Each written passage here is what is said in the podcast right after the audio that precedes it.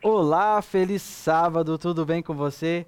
Que bom a gente poder começar, que privilégio poder participar dessa Semana Jovem com vocês.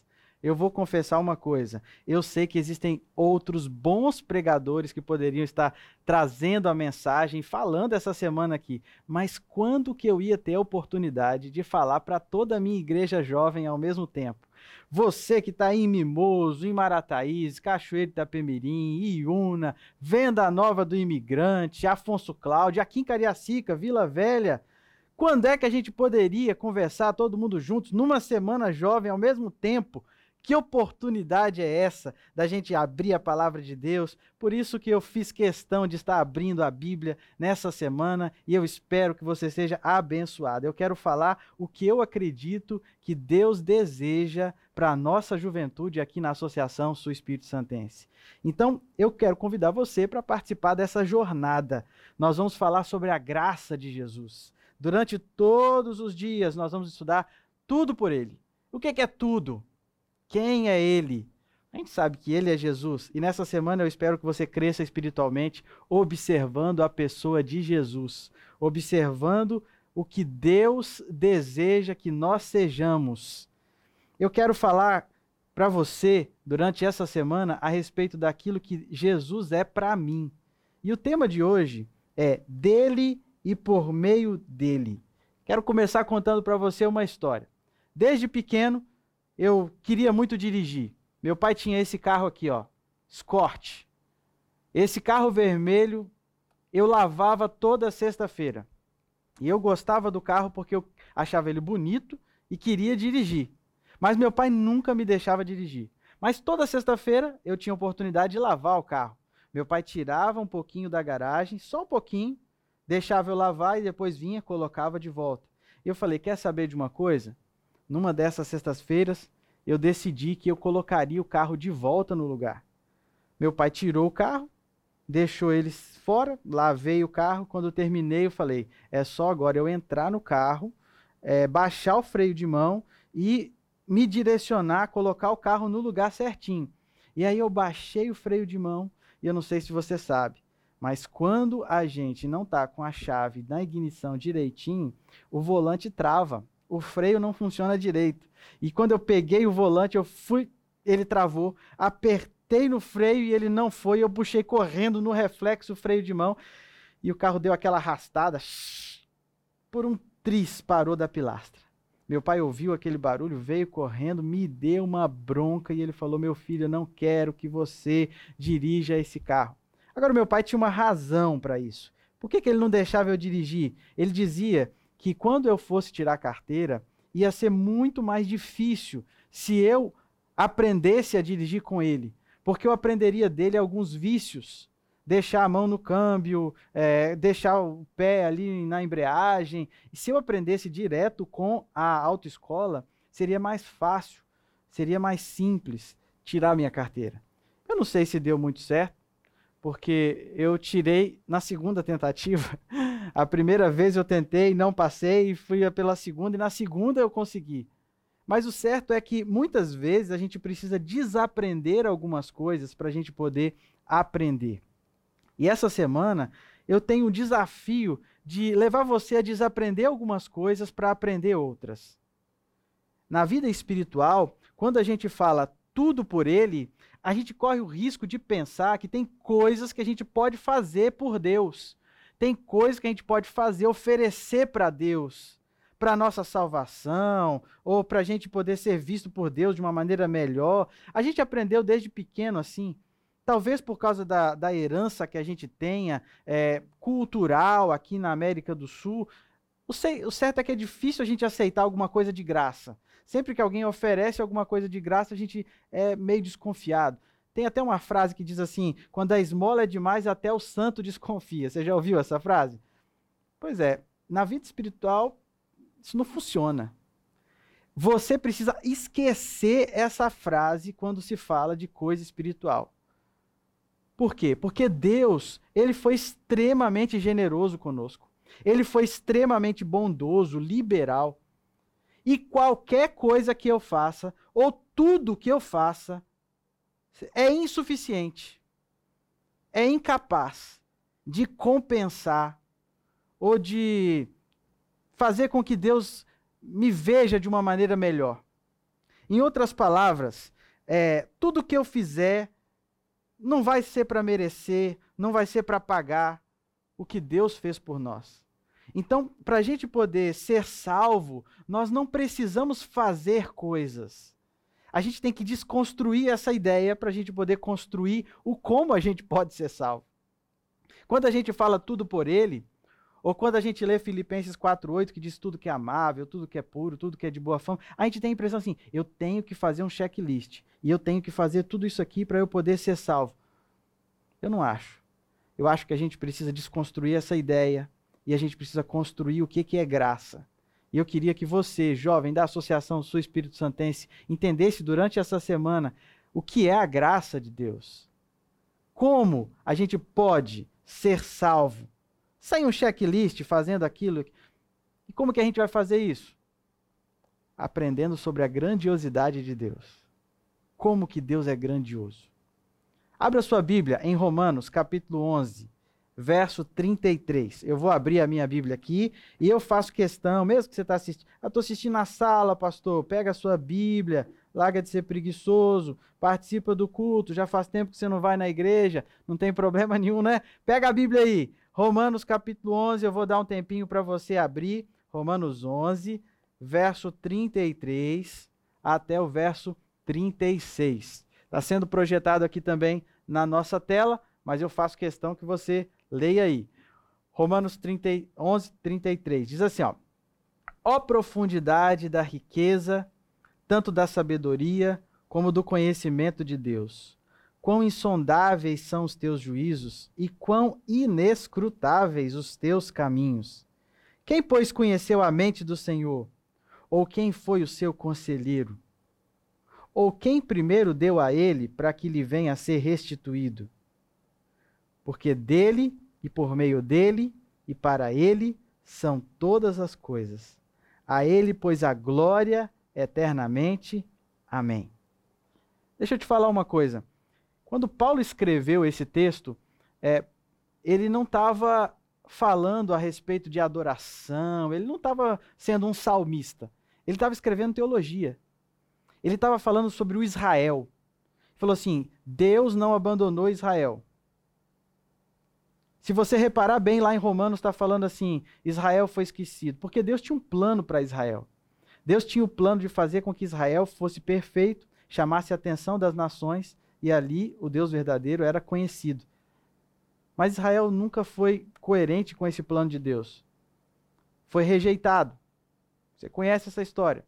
E Paulo, aqui em Romanos, começa a falar assim: olha, apesar de Deus ter rejeitado Israel, o plano de Deus não foi frustrado. Sabe o que Deus vai fazer agora? Deus vai fazer um Israel espiritual. Uma coisa maior, uma coisa mais abrangente, para todos os gentios. E aí, quando Paulo fala disso, ele fica tão maravilhado que ele faz um hino de louvor. Ele escreve esse texto que a gente leu, que os comentaristas dizem que é quando a teologia se torna doxologia. Doxologia é uma palavra que a gente não usa no dia a dia, né? Doxologia é, talvez te lembre a entrada da plataforma.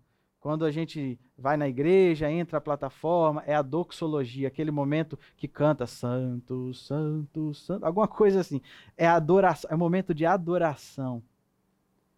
O apóstolo Paulo está falando aqui de teologia, está falando de Israel, a rejeição de Israel e tal. E aí ele começa a perceber que Israel não tinha sido rejeitado, mas o plano de Deus que tinha sido mudado não era frustrado. Deus tinha transformado o plano e criado o Israel espiritual. E aí ele fala assim: não é possível, como é que Deus é maravilhoso? Como é que ele é grandioso? Como é que é profunda a graça, a riqueza, o conhecimento dele? Como é que é inexplicável os, as decisões, os juízos de Deus? É insondável o caminho de Deus. É, é difícil de entender os caminhos de Deus. E quem é que pode conhecer a Deus? E ele fala, né? Ele fala assim: quem é que conhece a mente do Senhor? Quem é que pode aconselhar? Quem é que pode dar alguma coisa para Deus? E aí ele vai e fala: dele, por meio dele, para ele são todas as coisas. Não tem nada que não seja de Deus, que já não seja de Deus, que não já, Deus já não conheça. Quanto mais a gente conhece a Deus, mais a gente dá louvor. Os planos de Deus nunca são frustrados. Tudo é dele, tudo é por meio dele e tudo é para ele. Talvez agora faça mais sentido a passagem que vem na sequência de Romanos, no capítulo 12, no verso 1. O capítulo 12, verso 1 fala assim: Rogo-vos, pois, irmãos, pelas misericórdias de Deus, que apresenteis o vosso corpo por sacrifício vivo, santo e agradável a Deus, que é o vosso culto racional. O nosso culto racional só existe se a gente entende o tamanho do nosso Deus. A gente só consegue viver tudo por Ele se a gente entender quem é Ele. Se a gente se maravilhar diante dele. A gente só consegue ser sacrifício vivo, a gente só consegue fazer um culto racional para Deus se a gente entender isso, se a gente entender que Deus é grandioso.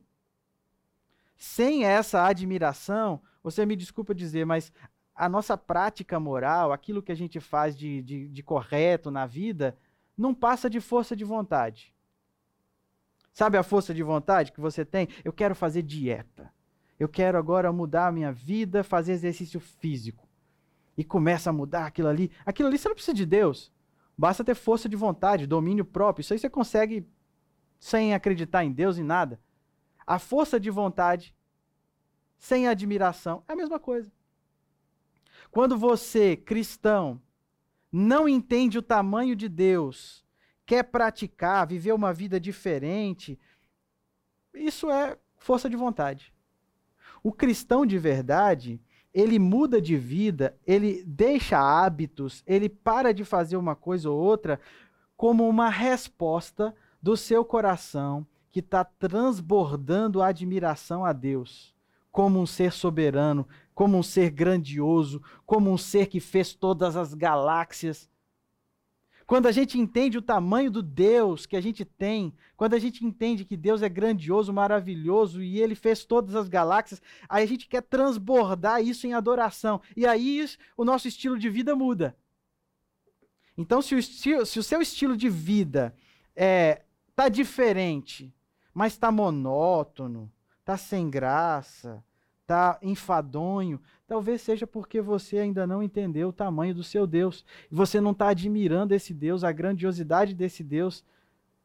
Se você entender o tamanho do seu Deus, a sua vida vai ser transbordando vontade de adorar esse Deus. E aí, qualquer coisa que a gente mudar, qualquer coisa que a gente fizer, é por amor a Ele, pela grandiosidade dele porque a gente tem um Cristo lindo, um Cristo maravilhoso, um Cristo misericordioso, poderoso. A vida cristã, ela só é significativa se ela for fruto de uma mente, de um coração transformado, porque viu o tamanho do nosso Deus. Se a gente entender a suficiência de Deus, a soberania de Deus, o tamanho da misericórdia dele revelada em Jesus, aí a gente vai ter uma vida diferente por amor, não por regrinha. Ah, não pode ir no cinema, não posso fazer isso, não posso fazer aquilo. É uma série de. Você tem que fazer um monte de coisa por amor. É porque você entendeu o tamanho de Deus para você e você fala assim: o que eu fizer, tudo que eu fizer, não é nada. Não é nada. Nessa semana, eu queria estudar com você baseada em Filipenses capítulo 4, verso 8, eu queria estudar com você a respeito de Jesus. Eu sei que é uma coisa diferente. Normalmente a gente abre Filipenses 4:8 para falar assim, olha, tudo que você for assistir tem que ser verdadeiro, tem que ser honesto, tem que ser puro, tem que ser justo e tal. Mas Jesus é o nosso modelo. Jesus é o nosso exemplo. Eu queria nessa semana levar você a conhecer esse Jesus justo, verdadeiro, honesto, amável tudo mais. Jesus é o nosso modelo, é o nosso exemplo em tudo. Agora, ele é o nosso exemplo, não necessariamente para a gente poder copiar e anotar tudo que ele é, para a gente tentar ser igual, mas é para a gente contemplar, para a gente admirar. Dele é toda a sabedoria, conhecimento, de Jesus são todas as coisas. Deus é todo o suficiente. Em outras palavras, você não pode dar nada para Deus. Tudo já é dele. Nem material, nem conselho, Falando em coisa material, às vezes a gente tem a impressão que devolvendo os dízimos, ou dando as nossas ofertas, ou doações, ah, quando eu estou dando e tal, não faz diferença. Você não conquista Deus assim. Conselhos. Ah, mas eu vou dar conselhos para Deus. Não, ninguém quer dar conselhos para Deus. Só que indiretamente, muita gente está dando conselhos para Deus. Muita gente fala assim: "Ah, eu não gosto de como que Deus governa o mundo, eu penso que deveria ser assim, como é que crianças podem sofrer assim, assado? Como é que ele permite que fulano morra e fulano não?" O mundo está cheio de conselheiros para Deus. E eu gosto de, de entender isso como se fosse uma criança que chega numa, num posto de saúde e vai receber uma vacina do enfermeiro. E aí, na hora que o enfermeiro chega com a agulha, a criança fala assim: Olha, não encosta em mim essa agulha, senão eu não volto aqui nunca mais. Que diferença vai fazer aquilo para o enfermeiro?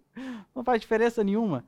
É a mesma coisa eu e você quando a gente vira para Deus e fala assim: Senhor, se você, se o Senhor não fizer isso, eu não vou ser mais fiel, eu não vou mais para a igreja. Não faz diferença. Nosso Deus é tão grandioso, tão maravilhoso, tão excelso, tão magnífico. Olha as galáxias, tudo que ele fez. Nem o diabo é independente de Deus. Nem ele é coeterno com Deus. Ele é um filho que se desviou, que foi rebelde, desobediente. Enfim, eu queria nessa manhã que você entendesse que você tem um dono.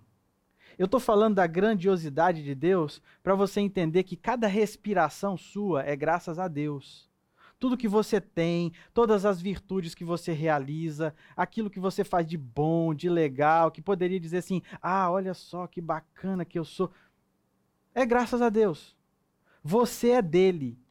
Até as suas intenções boas são dele. Vieram dele. E o mundo prega uma liberdade que a gente precisa ter. Ninguém quer ser propriedade de ninguém. Meu corpo, minhas regras. Já ouviu? Ok, tem um certo sentido nisso, eu entendo, mas por que essa independência? Mulheres querem independência dos homens? Os homens olham é, ter um dono muitas vezes como algo limitante. Eu queria que você imaginasse um cachorrinho de rua. Eu sei que é uma comparação meio ruinzinho pra gente, mas cãozinho de rua que está perdido, sem ter comida, no frio, passando dificuldade, sofrendo maus tratos. Se ele pudesse imaginar, se ele pudesse pensar na possibilidade de ter um dono, não seria bom? A gente às vezes dá, pensa que ter um dono é uma coisa ruim. Meu querido jovem, Deus quer cuidar de você. Ele é nosso dono e ele quer levar você para casa. Ele quer te alimentar direitinho, quer te aquecer. Por isso, meu apelo para você hoje é que você aceite ser de Deus. Permita que Ele seja o seu dono. Viva para a glória dele. Faça uma oração hoje e diga: Senhor, eu quero ser teu. O Senhor é todo poderoso, o Senhor é todo sabedoria, o Senhor é dono de tudo, o Senhor já é meu dono, mas mesmo assim eu quero entregar a minha vida para o Senhor.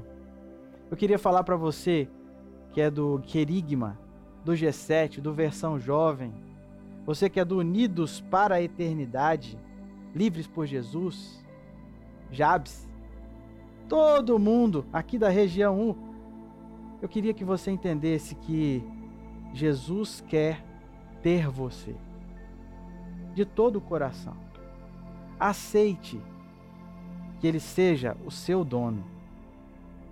Ore hoje e diga: Senhor, eu não tenho forças para lutar, para ser melhor. Eu entendi, de acordo com a palavra de Deus, que tudo que eu faço é do Senhor, é por causa do Senhor. Então ore e fala assim, Senhor, que a obra seja tua. Nunca foi sobre o que eu posso fazer. Sempre foi sobre você, Jesus. E eu queria convidar você neste momento a orar, pedindo que Deus, dono das galáxias, dono do universo, dono de tudo, que Ele cuidasse de nossa vida e Ele aceitasse a nossa vida como uma adoração a Ele. Vamos orar? Querido Deus, obrigado porque o Senhor, mesmo sendo grandioso, excelso, poderoso, se importa com cada criatura, com cada um de nós. Neste momento, Senhor, eu peço que o Senhor nos aceite. Aceite a nossa entrega. Pedimos que o Senhor seja o nosso dono, que cuide de nós. Eu sei que a gente não tem coisa melhor para dar, mas o que a gente tem, a gente quer te entregar e pedir que o Senhor faça a tua obra em nosso coração. Que durante essa semana a gente possa desaprender e aprender sobre a tua graça. É o que eu peço em nome de Jesus. Amém.